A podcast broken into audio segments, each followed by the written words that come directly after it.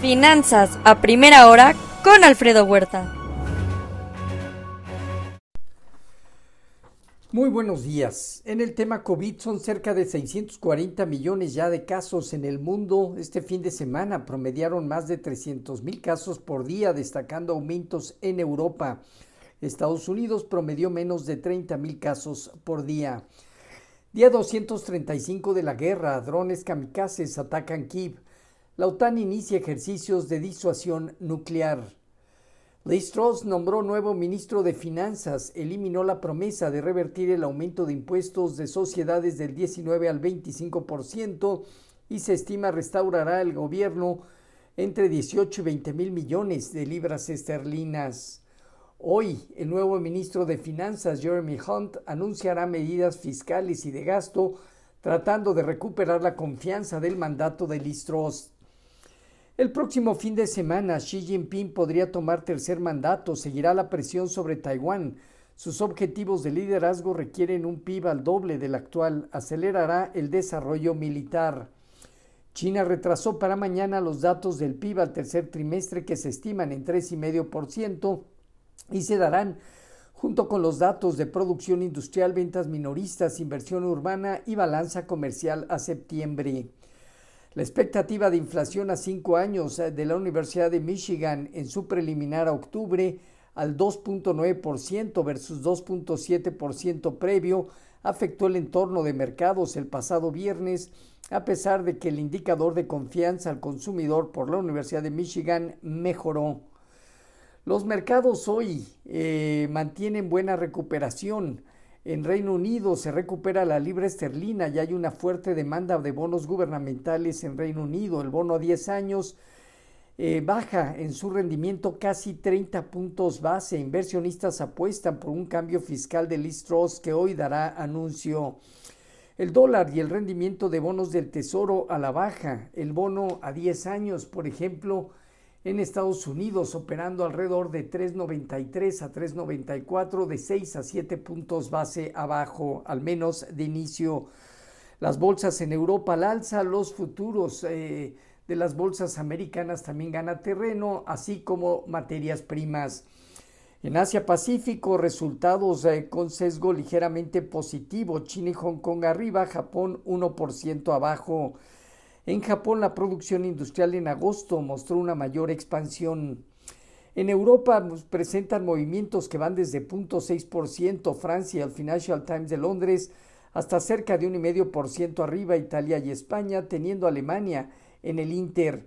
Credit Suisse llega a un acuerdo hipotecario por de 495 millones de dólares con los fiscales de Estados Unidos. Hoy la acción baja alrededor del 3%. En divisas, un índice dólar negativo 0.4%.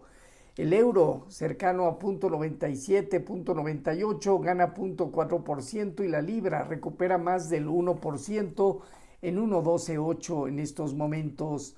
En materias primas, el petróleo intenta reaccionar luego de la fuerte caída está alrededor de medio punto porcentual arriba, el WTI rondando los 85 dólares y el Brent del Mar del Norte los 92. En metales, el oro en 1.662 dólares avanza 0.8%, el cobre medio punto porcentual arriba y destaca más de un 2% la plata.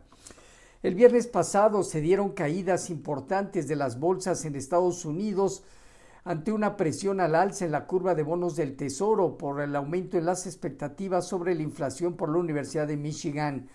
El dólar también repuntó, todos los sectores cayeron, destacando consumo discrecional, energía, materiales y tecnología. Las ganancias de banco registraron beneficios ligeramente arriba de los esperados, aunque por debajo de los de hace 12 meses. Las ganancias del Standard Poor's hasta el momento solo han incrementado 2.4% en el tercer trimestre. Hoy reporta Bank of America y Bank of New York Mellon, entre otros. El, Dow Jones eh, parte de los 29.634 puntos, teniendo 27.500 en zona baja importante. El Nasdaq en 10.321 unidades, alrededor de los 10.300 puntos y arriba de sus mínimos recientes, 10.088 puntos refleja zona relevante.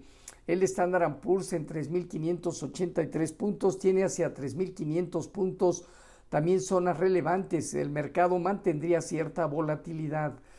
El rendimiento del bono a 10 años se colocó cerca de 4.02 y hoy operando 3.93 a 3.94. Con respecto a nuestros eh, mercados, tipo de cambio terminó en niveles de 20.08, presionándose medio punto porcentual, dejando zona baja 19.90, 19.80, zona superior 20.30, resistencia inmediata. Fondeo diario, papel gubernamental y bancario debajo de 9.30, latía 28 días en 9.57. La bolsa terminó con una baja en México del 0.7% en 45.443 unidades, con una operatividad cercana al promedio diario. El principal indicador continúa poniendo a prueba una zona baja inicial en 44.750 puntos y hasta 42.000 unidades, dejando techo en 47.000 puntos. Todo esto en medio también de inicios de llegada de reportes corporativos. En cuanto a la tasa riesgo país eh, de México aumentó a 252 puntos. El viernes pasado, según el presidente Andrés Manuel, Estados Unidos se desistió de ir a un panel por el tema energético. En medios de Estados Unidos no se había dicho nada. Hoy se comenta que buscan una negociación que satisfaga ambas partes antes de solicitar un panel. La diferencia de opiniones sobre el TIMEC en energía perfilan que la Ley de Ingresos 2023 pase sin modificaciones a pesar de las proyecciones muy sobreestimadas de la Secretaría de Hacienda. Hoy emisión de bonos a tres, seis meses, manufactura en Nueva York al mes de octubre, estado mensual del presupuesto a septiembre. Esta semana, producción industrial, inicio y permiso de construcción de vivienda, el Beige Book, indicadores líderes y venta de casa existentes. En México, en esta semana, encuesta de City Banamex de expectativas y ventas al menudeo al mes de agosto. Los eh, futuros presentan alzas que van desde 1.1 hasta 1.4%, Dow Jones, Standard Poor's y Nasdaq en ese orden. Tipo de cambio alrededor de 19.99 a la venta, 0.4% de apreciación. Así, finanzas a primera hora con lo más relevante hasta el momento.